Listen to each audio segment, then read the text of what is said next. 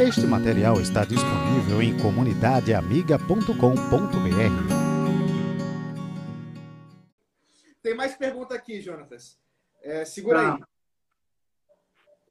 Até onde o planejamento do futuro é saudável?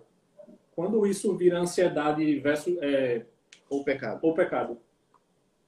Nossa, boa pergunta. Boa pergunta. É, Deus quer que a gente planeje, tá? Não planejar é errado, tá? Jesus diz que isso é natural. Ele conta uma parábola, diz assim: quem é que saindo para a guerra não calcula se com um exército de tantos homens não vai vencer, etc. e tal.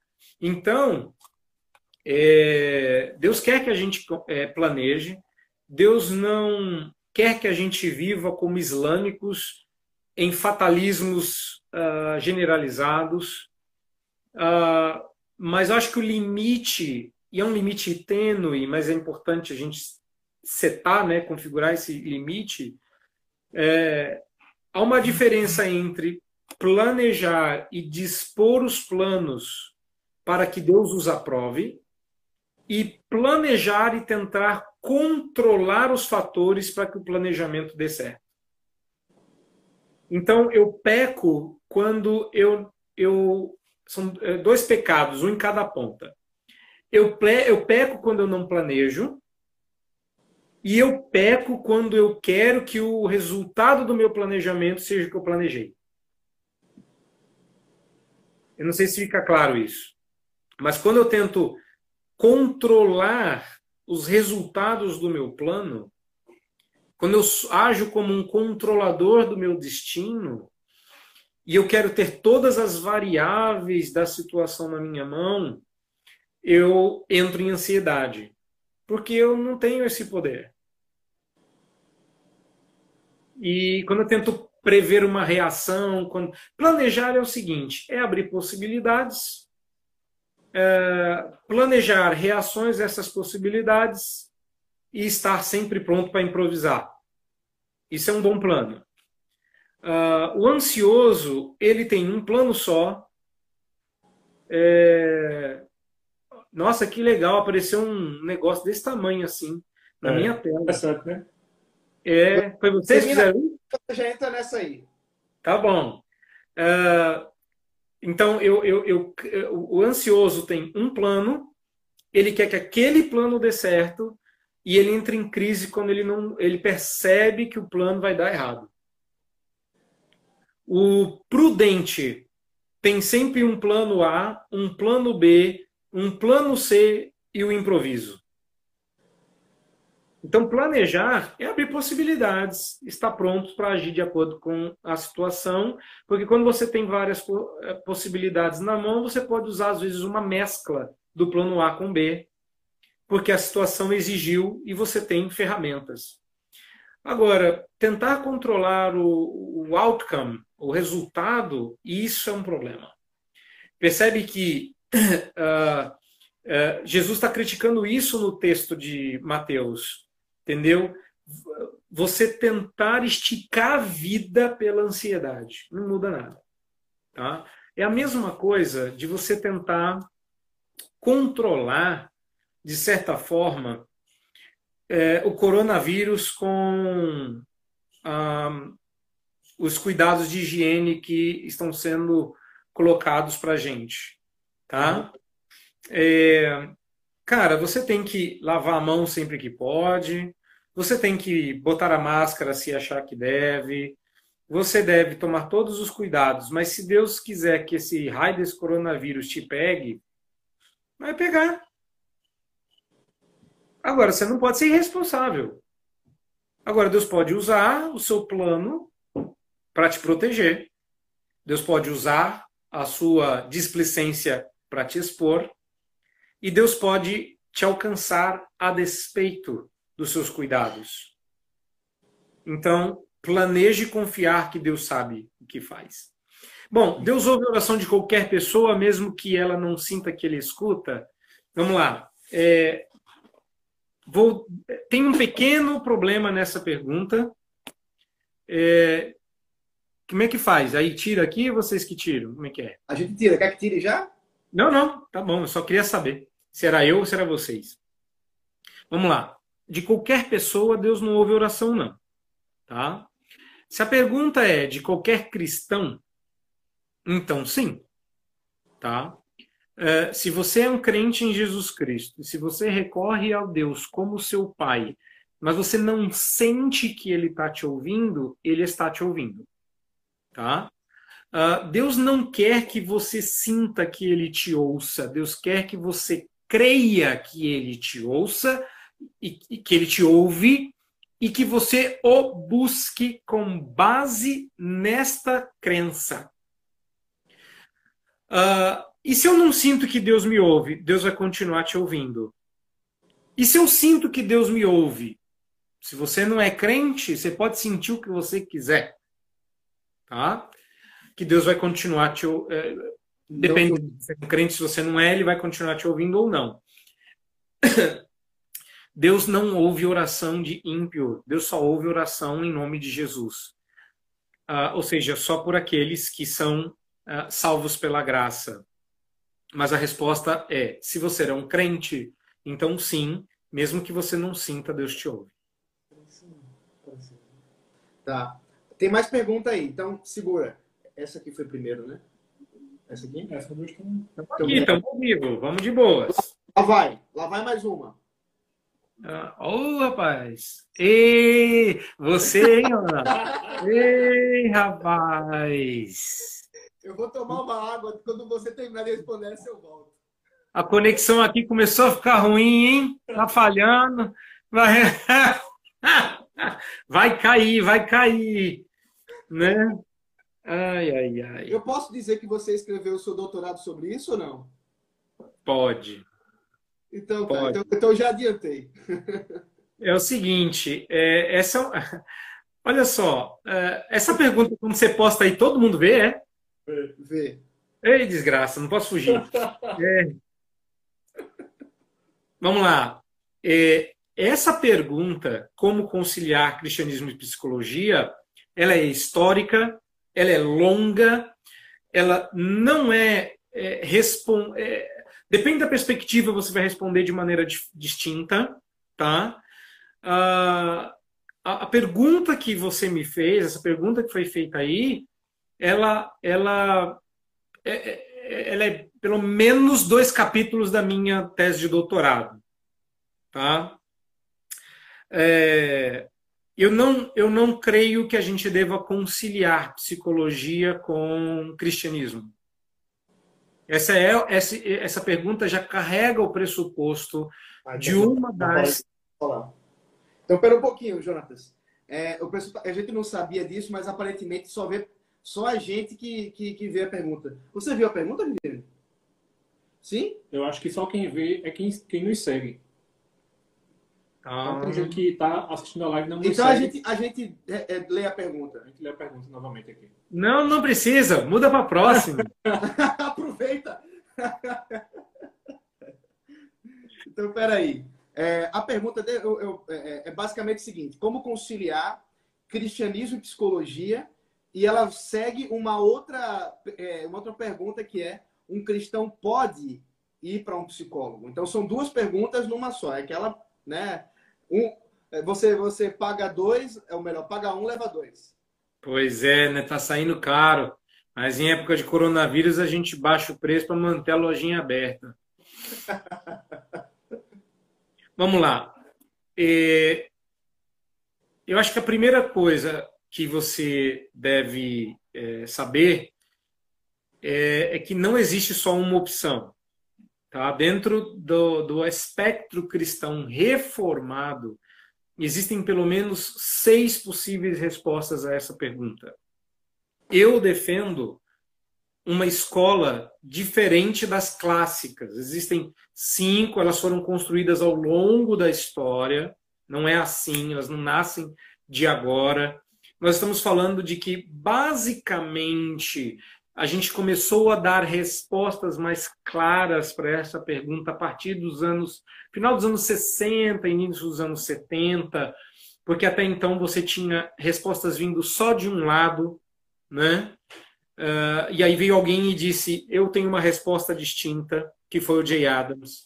Depois dele, a, a, várias pessoas tentaram responder essa mesma pergunta e vieram com respostas diferentes, tá? Então, existem pelo menos seis maneiras de você responder à pergunta como conciliar cristianismo com psicologia. E essa pergunta está formulada da perspectiva do integracionismo. E no Brasil a gente só conhece integracionismo e aconselhamento bíblico.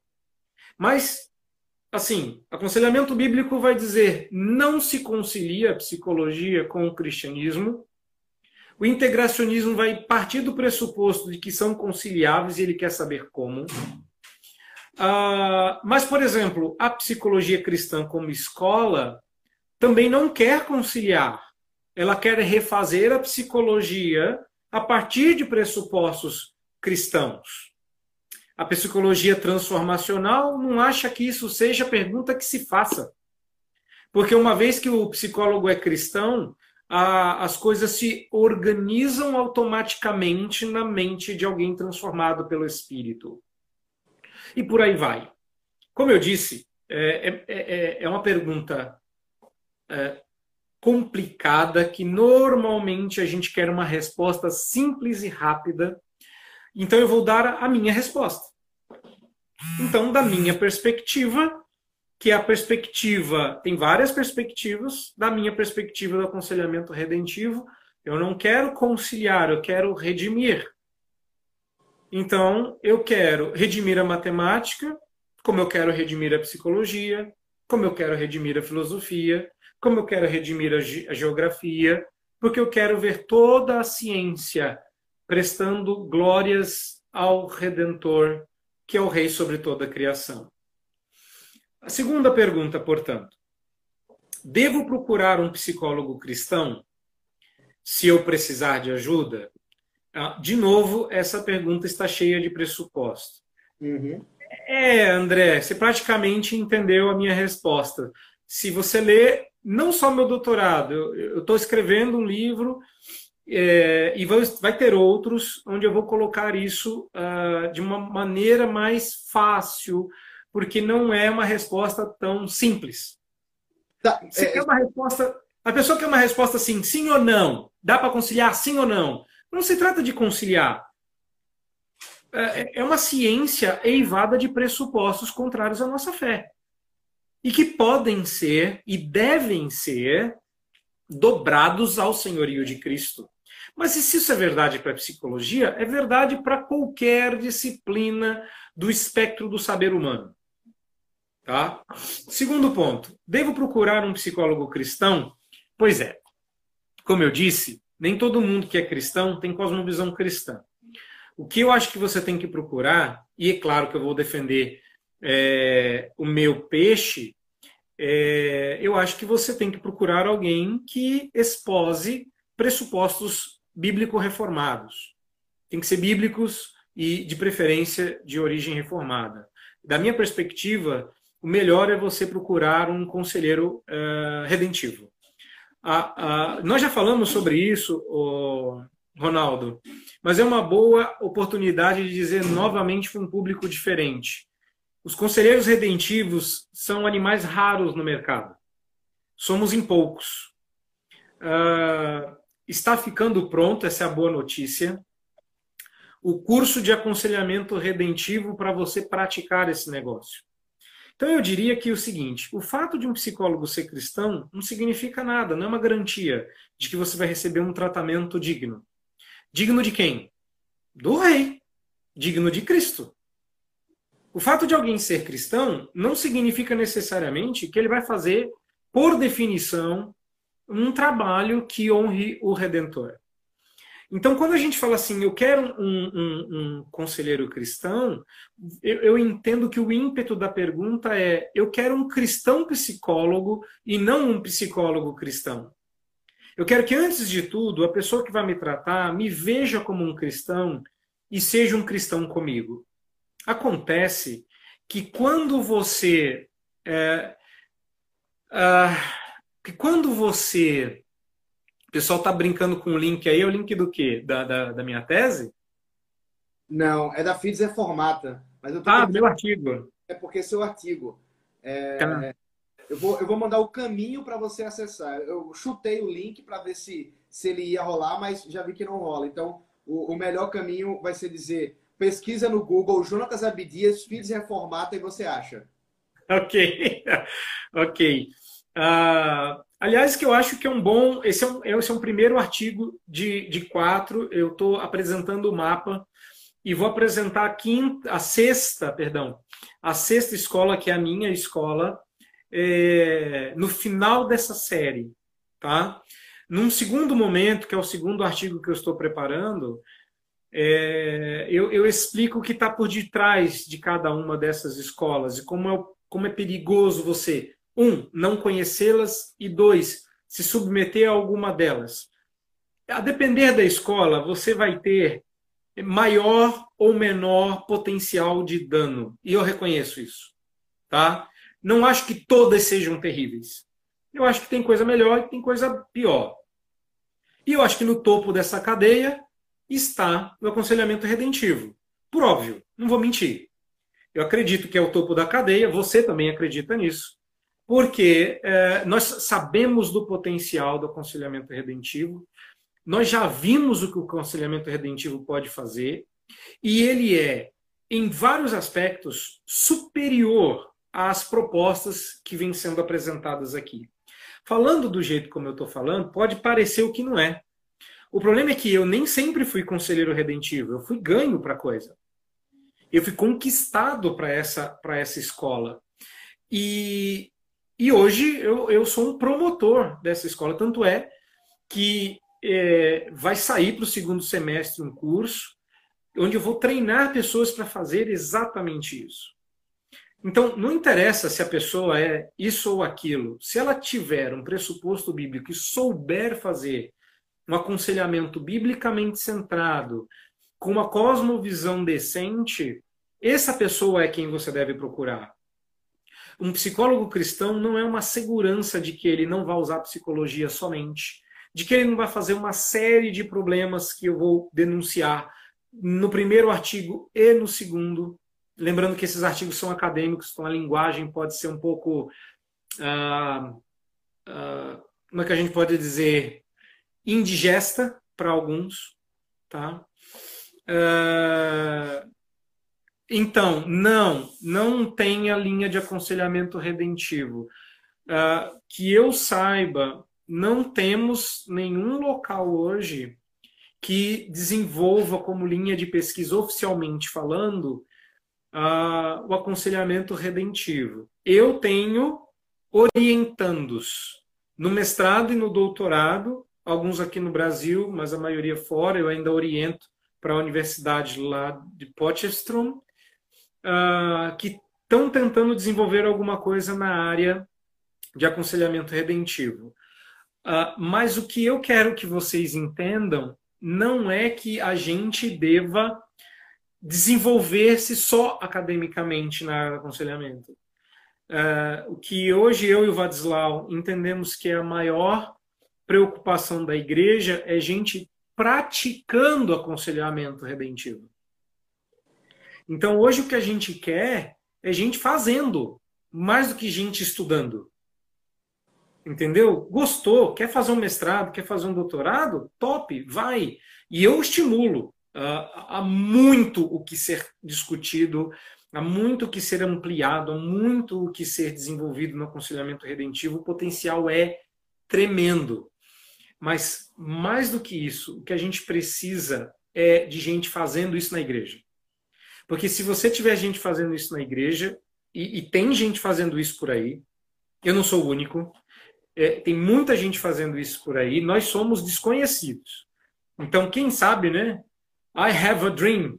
Eu tenho um sonho. E nesse sonho eu vejo todos nós, conselheiros redentivos, criando uma associação onde a gente possa ser identificado. Entendeu?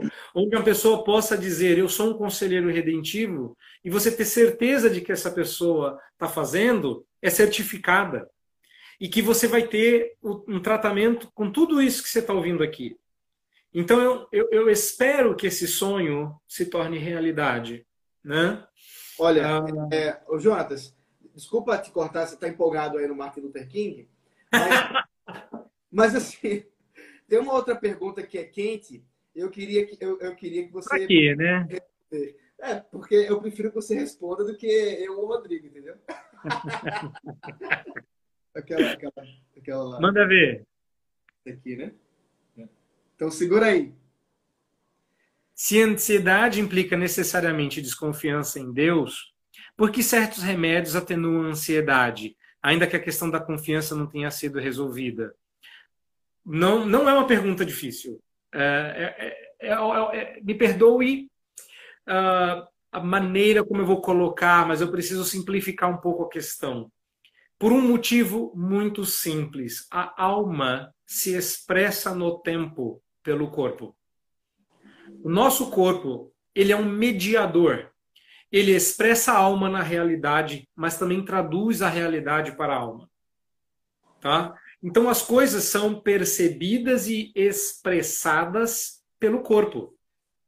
Tanto é que a gente chama isso uh, de ato-estrutura. É um todo mais complexo do que a gente geralmente se refere à simplicidade mas é toda uma estrutura que atua sobre a realidade com base no ser interior. Então, o que acontece é que alguns remédios eles interrompem a sua possibilidade de expressar a sua ansiedade. Fato é que quando você interrompe os remédios, a ansiedade ainda está lá, prontinha para sair. Então, o que é que o remédio faz? O remédio tranca o cachorro que quer entrar do lado de fora.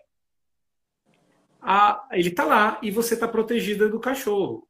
Quando essa porta chamada remédio abre, o cachorro se esgueira e entra. O aconselhamento não é uma porta que mantém a ansiedade fora do coração. É, me perdoe a expressão, mas isso tem que ser entendido dentro do contexto, porque esse cachorro é malvado. Ele não pete, tá? É, o aconselhamento quer matar o cachorro que vai entrar e morder o seu coração. Então, acho que cachorro fica meio ofensivo. Então, vamos chamar de animal, de fera. Tá? Uh, o remédio mantém essa, essa fera para o lado de fora da casa, do coração. O aconselhamento quer matar a fera. Ele quer resolver o problema, ele não quer manter o problema distante. Então, um remédio, ele vai atuar sobre o corpo, mas ele não atua sobre o coração. Quando os efeitos do remédio baixam, você ainda está lá, ansioso como estava, com os mesmos temores que estavam. Para muita gente, é suficiente tratar os, as implicações, os derivados da ansiedade, como, por exemplo, a manifestação dela. Os sintomas. O que a gente chamaria de sintomas.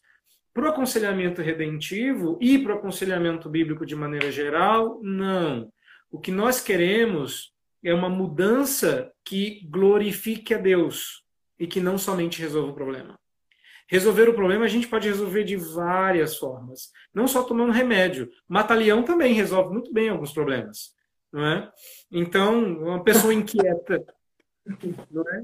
Uma pessoa muito inquieta, você dá um, um sossega nela, é, resolve o problema, mas a pergunta não é como resolver o problema necessariamente. Eu acho que a pergunta correta é como resolver o problema de maneiras que Deus seja glorificado e o nome do Redentor exaltado. Então, é. quando a gente quer buscar esta resposta, então outras possibilidades aparecem.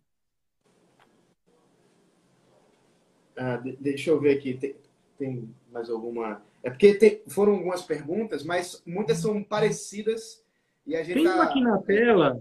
Tem, ah. O Carol está tá pedindo uma explicação a respeito do que você está falando, que é o uso do remédio para estabilizar a crise.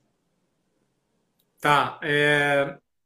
Existem várias formas de você estabilizar uma crise, o remédio é só uma delas.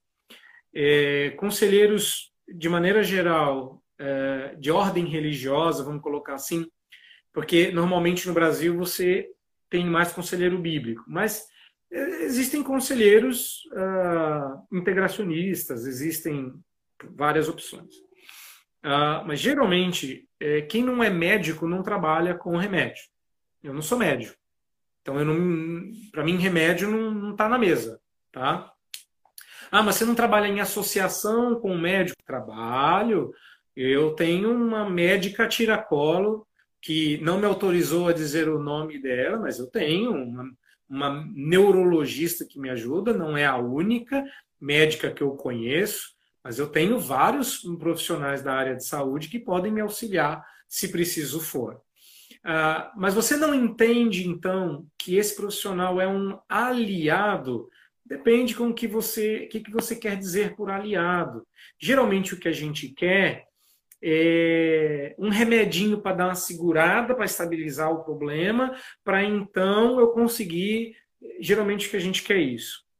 É, no meu entender, isto é uma forma da gente fazer um bypass, é um ganhar tempo, é um, é um atalho. A gente não quer fazer o caminho todo para estabilizar a crise. Muitas coisas, não todas, mas se você tiver um bom conhecimento de fisiologia, e você tiver um bom conhecimento daquilo que gera esses efeitos em espelho da fisiologia através de uma é, conversa, através de uma uh, de um convite a uma imaginação, alguns desses efeitos bioquímicos podem ser reproduzidos em escala menor, por óbvio, no corpo da pessoa. Uh, mas eu não opto pessoalmente por utilizar qualquer tipo de atalho nem que seja para estabilizar a crise. Eu já, já tratei pessoas que a crise foi estabilizada sem remédio, usando para isso só aconselhamento redentivo. Não é mágica, nem tampouco é, magia, é, nem é tecnologia, é o poder do Espírito Santo mesmo, tá? É, e eu acho que quando a gente diz assim, e o componente físico, como é que você trata? Eu trato da perspectiva bíblica. Você tem várias vezes, nos Salmos, por exemplo, a alma sendo tratada e os efeitos físicos acontecendo. A gente chama bonitinho hoje de psicossomatismo, de efeitos psicossomáticos, mas se é verdade que acima de tudo está a alma e o corpo expressa a alma, corpo sem alma é morto e alma sem corpo está a presença de Deus, a consciência está lá, existem almas sem corpo pedindo para que Deus as vingue, mas não existe um corpo na sepultura batendo no caixão. Vamos pensar. Então, o caminho mais rápido para a gente tratar o corpo ainda é acessar a alma. Porque se você trata a raiz, você alivia esses sintomas mas eu não uso desse artifício, eu particularmente.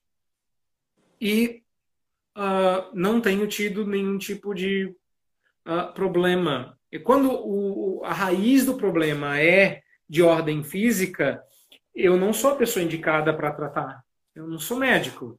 No máximo que eu tenho é aquelas coisas de vó, né? Aquelas coisas de, entendeu? Uh, como é que é o aconselhamento com coronavírus?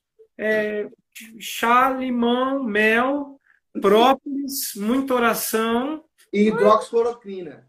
Mas eu, bem é que tá. E eu deixo isso para o médico. Entendeu? Claro. Jonatas, só para ficar claro daquilo que você está dizendo, eu vou, vou falar mais um pouquinho, aí você rebate como um ping-pong. É, porque pode parecer, para quem está te ouvindo, que você está basicamente dizendo assim: vamos fechar as farmácias. O que é, você... Eu, hipocondríaco, como é que eu faria isso?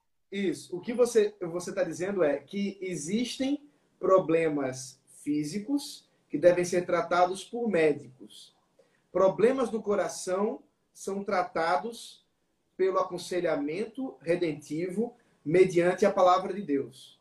Sim. Uh, aí, somando a isso, junta com essa pergunta que Arthurzinho fez agora, mas como você vai saber se isso é físico ou se isso é do coração?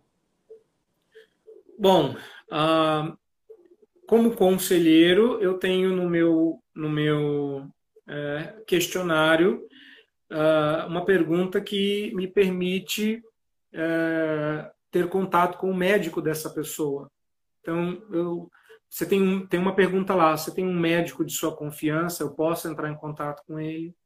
A outra coisa é, eu se, eu, se eu não sou treinado, meu treinamento é um pouco mais avançado, por óbvio. É, eu hoje já consigo discernir um pouco disso, até porque eu tenho um conhecimento pequeno, mas um conhecimento razoável em fisiologia, porque fiz mestrado, e no mestrado a gente teve uma matéria sobre fisiologia aconselhamento. Eu, como autodidata, continuei dali, tentando procurar conhecer um pouco mais, mas tudo que eu tenho de conhecimento acumulado de fisiologia me serve só e tão somente para dizer: procura um médico e faz um check-up para mim. Eu não dou receita e eu não digo que o problema é físico. Quando eu estou desconfiado que o problema não é um problema da alma, eu, uh, exceto se for uma coisa muito pequena, uh, tinha uma senhora que eu aconselhei e eu quero que vocês me ouçam com atenção porque eu não dei uma de médico. Mas tinha uma senhora que eu aconselhei que ela tinha insônias terríveis. E ela queria muito voltar a dormir. E me procurou. Ela estava desconfiada que aquilo era um pecado, que ela, ela leu no Salmo 4 que ela devia, em paz, se deitar e logo pegar no sono. E a gente estudou o Salmo 4, estudamos 150 salmos.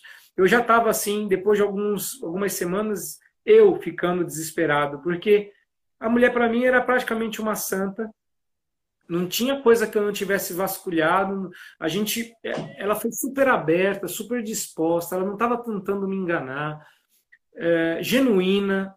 Ela queria muito dormir. E aí eu percebi que assim eu não estava encontrando nada que fosse realmente um, um grande problema. É que assim, você ficar conversando com um pecador sobre pecado, você passa a vida conversando sobre o assunto, né? Eu, então eu estava tentando buscar alguma coisa que fosse a razão dela não ter sono. E cada dia era uma coisa, então não parecia ter um motivo. Aí eu voltei, até por conta da orientação do Paul Tripp, quando você chega num beco sem saída é porque você falhou na coleta de dados. Aí eu voltei para o início do aconselhamento e comecei a coletar dados novamente. Então, uma coisinha muito. Uh, um detalhezinho que mudou. Ela já estava na menopausa. Então, problemas hormonais era uma questão. Pedi para ela procurar um médico dela, para ela ver se ela estava equilibrada, tudo certinho, e ela estava fazendo reposição hormonal, tudo bonitinho. Tudo isso foi sendo colocado em ordem, e nada dessa mulher dormir. E aí ela comentou que a vida toda ela comia duas maçãs é, pouco tempo antes de dormir e ela continuava comendo maçã. E aí ela pedi para ela descrever uma rotina e saiu a seguinte fase. E aí eu como as minhas duas maçãzinhas e vou para a cama. Eu falei, ô, parou, como é que é? Maçã antes de dormir? Ela é, sempre comia a vida toda e tal. Aí eu expliquei que quando a gente envelhece, nosso corpo reage diferente aos mesmos estímulos. E que maçã tem uma é, enzima que nos desperta e que é mais forte que cafeína. E que se você quiser substituir café por alguma coisa que te acorde de manhã, a melhor opção é a maçã. Isso é cultura geral. Eu, eu só tinha ela disponível no momento. E o que, que eu fiz? Eu pedi para ela pegar as duas maçãs e tirar da, da, da, da ceia para o café da manhã. Ela pulou, deu três dias no ar, eu não quero, minha maçã e tal. E aí ela cedeu. Em dois dias ela estava dormindo. E acabou o aconselhamento. Fim. e não era a maçã da bruxa má, né? Não, era maçã. E não era aquela do conhecimento também do Éden, né? Mas você repara, é, é, eu não acho, é que está. Eu estou escrevendo um, um, curso que vou falar sobre a, a, o ser humano, antropologia no aconselhamento. E, e uh, o Heath Lambert, por exemplo, diz assim: problemas podem ser físicos, espirituais ou uh, os dois. Eu, por conta da antropologia do aconselhamento redentivo, já acredito que não tem problemas que não envolvam o ser humano inteiro. Então, quando você diz assim, eu posso usar de algum tipo de ajuda? Pode. A pergunta é de que tipo de ajuda nós estamos falando. Porque muitos desses remédios têm pressupostos por detrás. E eles têm uh, efeitos colaterais. Eu, eu, eu gostaria de estender esse assunto, mas não dá, é muito longo. Então, eu posso depois indicar para quem quiser alguns, alguns documentários mas os nomes desses documentários são muito agressivos. Mas o documentário em si é muito interessante, não é? Por exemplo, Psiquiatria Indústria da Morte. Ele está gratuito no YouTube. Não leve em consideração o nome. Assiste como quem quer ouvir. E você vai ver algumas coisas interessantes sobre a história de alguns medicamentos. O que falta a nós é desconfiar que talvez a ciência a deusa que da, da, de onde todo mundo está esperando a solução dos seus problemas, a deusa ciência que vai curar a humanidade do coronavírus, ela, ela é como qualquer ídolo, cara. Ela é cega, surda e muda. Tem horas que ela não responde nada, não. Perfeito. E a gente está aí tentando achar respostas. Então, eu acho que um pouco mais de ceticismo ajuda nesse momento. Mas um pouco. Eu não estou dizendo fechar a farmácia, porque eu adoro ir à farmácia. Eu não estou dizendo parar de produzir medicamento. Adoro tomar remédio. É, se, se tem uma pessoa que é a favor de tomar remédio, essa pessoa sou eu. É, mas é, eu estou perguntando que remédio. Entendeu? Não é se a gente deve ou não tomar remédio, mas qual. Uhum. Sim. Jonatas, é, a gente está caminhando para o para o final, nós já estamos a quase duas horas de conversa. Então, tá esse muito... negócio não acaba, não? E tá muito bom, tá muito bom mesmo, assim. E, e, e, muita coisa, eu tenho certeza que ainda muita coisa ainda poderia ser dada. Então, vamos lá.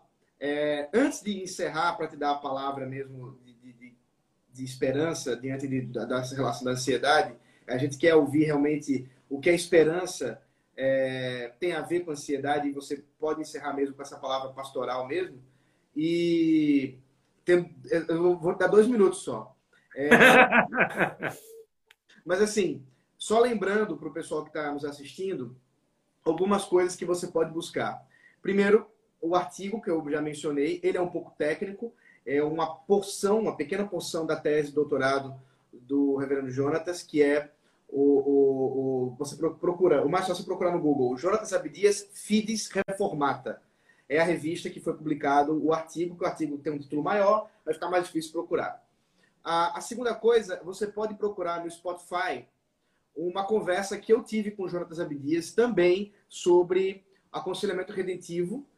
E, você, e eu acho que você vai achar basicamente por, é, procurando por Telmedia Cast, de podcast, né? Telmedia Cast, Jonatas Abdias. Acho que ou, ou bota aconselhamento redentivo. Eu não sei como tá lá no, na, na no Spotify. Mas dá para achar fácil. E se não achar, me pergunta que eu, que eu também apresento. Uhum. E, por fim, nós é, é, aqui da, da IPCC, tanto eu quanto o Rodrigo, vamos estar atentos a essa, esse curso que Jonatas está preparando. É coisa fina, é coisa boa, é coisa para a igreja, não é coisa para doutores, não é coisa para quem é, é, acadêmico, é coisa para a igreja mesmo, para preparar irmãos e irmãs, para aconselhar irmãos e irmãs dentro dessa estrutura da própria igreja e como a gente suportar um ao outro. É, é então, é, assim que sair, a gente vai compartilhar isso aí, a gente vai divulgar, que nossa ideia é realmente capacitar mais e mais pessoas, seja na igreja Casa Caiada ou qualquer outra igreja, para que. Uh, é, então você procura aí, Tel Media Cast, Jonatas Abdias, Tá aí no Spotify, também tem no Deezer e acho que também tem no, no iTunes, pra, no, podcast lá do, do, do, da, do iPhone.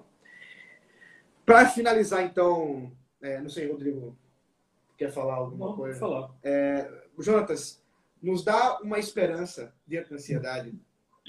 Meu irmão, é, brincadeira inclusa, eu não posso te dar esperança, mas Cristo pode. É, se ansiedade é pecado, Cristo morreu por ela na cruz. Se ansiedade é pecado, o Senhor Jesus resolve. E ansiedade é um problema que está na categoria do pecado. Esperança é um assunto que dá para fazer um podcast de mais de uma hora só sobre o tema. A esperança é alguma coisa que a gente abriga no coração. Esperança não é alguma coisa etérea, longe da gente, que está vagando por aí e que você deve buscar para você. Não, você tem no seu coração três afeições básicas: fé, esperança e amor. Então, esperança, fé e amor podem estar ancoradas em lugares errados. O que eu peço para você é tenha a esperança de glória que Paulo se refere em Romanos 5 e, e que está na Bíblia como um todo, mas em específico o de, o de Timóteo. Agora eu não me lembro se é 2 Timóteo 1.1 ou se é 1 Timóteo 1.1, onde Paulo se refere a Jesus como a nossa esperança. Jesus é a nossa esperança porque ele não vai dar algo para nós, ele vai se dar a nós. E ele vai atuar em nosso coração. Então, Há esperança para quem sofre de ansiedade? Há. E não é do tipo para sobreviver à ansiedade, é esperança para se ver livre dela para sempre. Qualquer dia desses, irmão, qualquer dia desses, você senta comigo para falar de uma coisa inusitada. Eu ia falar para uma igreja aqui em São Paulo, mas por conta da do quarentena foi cancelada a programação. Uh, e era uma entrevista, porque vazou que eu não sofro de ansiedade. E eles queriam conversar com alguém que não, não tem ansiedade. Como é isso? Olha, eu tenho vários outros pecados. Não vá também achando que é grandes coisas aqui, não. Né? Mas ansiedade é uma coisa com a qual eu lutei muitos anos e que hoje eu posso dizer que estou livre. E eu conheço outras pessoas também. Não é uma coisa do tipo, ah, você não tem ansiedade porque você é doutor em aconselhamento redentivo. Então, para eu ficar livre da ansiedade, tem que fazer um doutorado. Não, provavelmente se você fizer um doutorado, a ansiedade vai ser o seu problema. Especialmente é. no doutorado. pois é, pois é.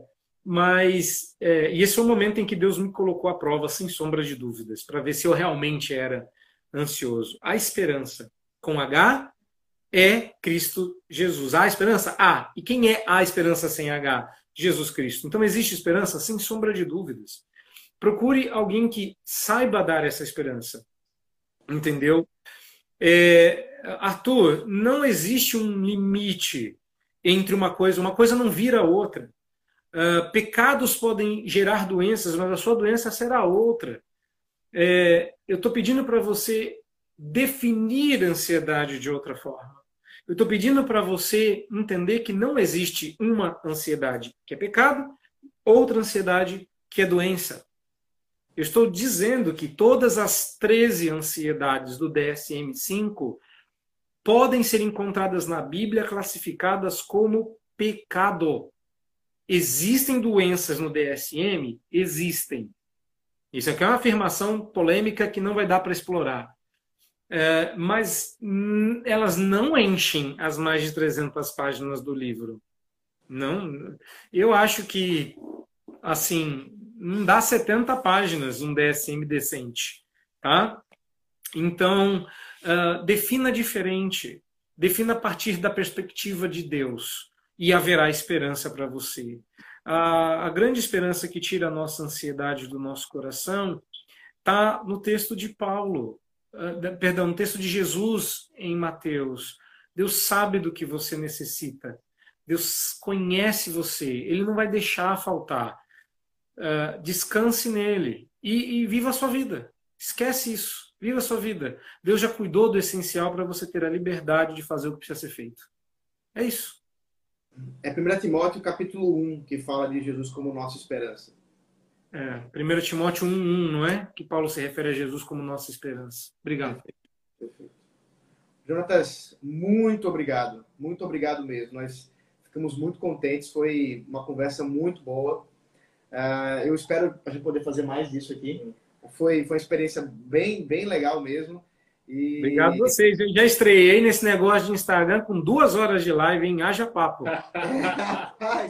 Olha, manda um, um, um, abraço e um agradecimento especial para Marcela, que está aí atrás da porta esperando é, para você lavar a louça. E... Ansiosa. Ansiosa esperando você lavar a louça. Então, assim, e eu sei que ela está acompanhando a gente aqui também. Eu, deu deu para ver que ela estava também assistindo. Manda um beijo nas meninas. Uma saudade enorme de vocês. A recíproca é verdadeira, tá? As meninas falam das suas crianças o tempo inteiro, sentem saudade, acompanham vocês. Então, manda um abraço para a Drica, para sua família, tá? Manda um abração para a igreja, é, que eu não conheço pessoalmente, só conheço esse brother aí. Mas porque, vai, vai. ele esteve lá pessoalmente conversando comigo. Todo mundo que eu conheço na igreja está na mesma tela. Mas manda um abração. É, e assim, Deus queira que no futuro próximo a gente tenha uma rede onde a gente possa se ajudar mutuamente e se abençoar mutuamente com aconselhamento redentivo, porque muita coisa que a gente tem pé atrás é porque a gente não experimentou. A partir do momento que a gente experimenta a liberdade de certas coisas que para o mundo é insolúvel, não entra na cabeça. Como ansiedade pode não ser doença. E aí você se vê que você é livre, pode ser livre disso, isso muda a sua perspectiva, tá? Mas uma coisa é preciso, que você acredite que Jesus sabia do que estava falando quando ele falou que ansiedade era um pecado contra Deus. Então acredite nisso e haverá esperança para você. Amém. Amém. Muito obrigado. Deus abençoe. Deus abençoe a todos que estão aí nos acompanhando. Tchau, pessoal. Mas calma, calma. Calma que, que, que Rodrigo tem uma, um aviso para dar. Bom, a gente vai ter mais outro. É. É, esqueci. Acorda, cara! Duas horas depois, o Rodrigo tá ó. offline. Galera, semana que vem a gente vai ter uma live, uma nova live, com o reverendo Jean Francesco, certo? Então, Direto do Kelvin, lá nos Estados Direto Unidos. do Kelvin, lá nos Estados Unidos. Então a gente vai estar tá definindo dia e hora e vai estar tá anunciando para vocês é, direitinho, tudo é, organizado. Já então, tem um tema? A gente vai definir tema com ele também. Ele deu carta branca para a gente. Então a gente vai sentar e, e, se organizar. Mas fiquem ligados no nosso Instagram, nas nossas redes sociais, que a gente avisa dia e hora. Deus Legal. abençoe. Obrigado, gente. Deus abençoe. Fiquem com Deus. Foi um prazer. Valeu. Valeu.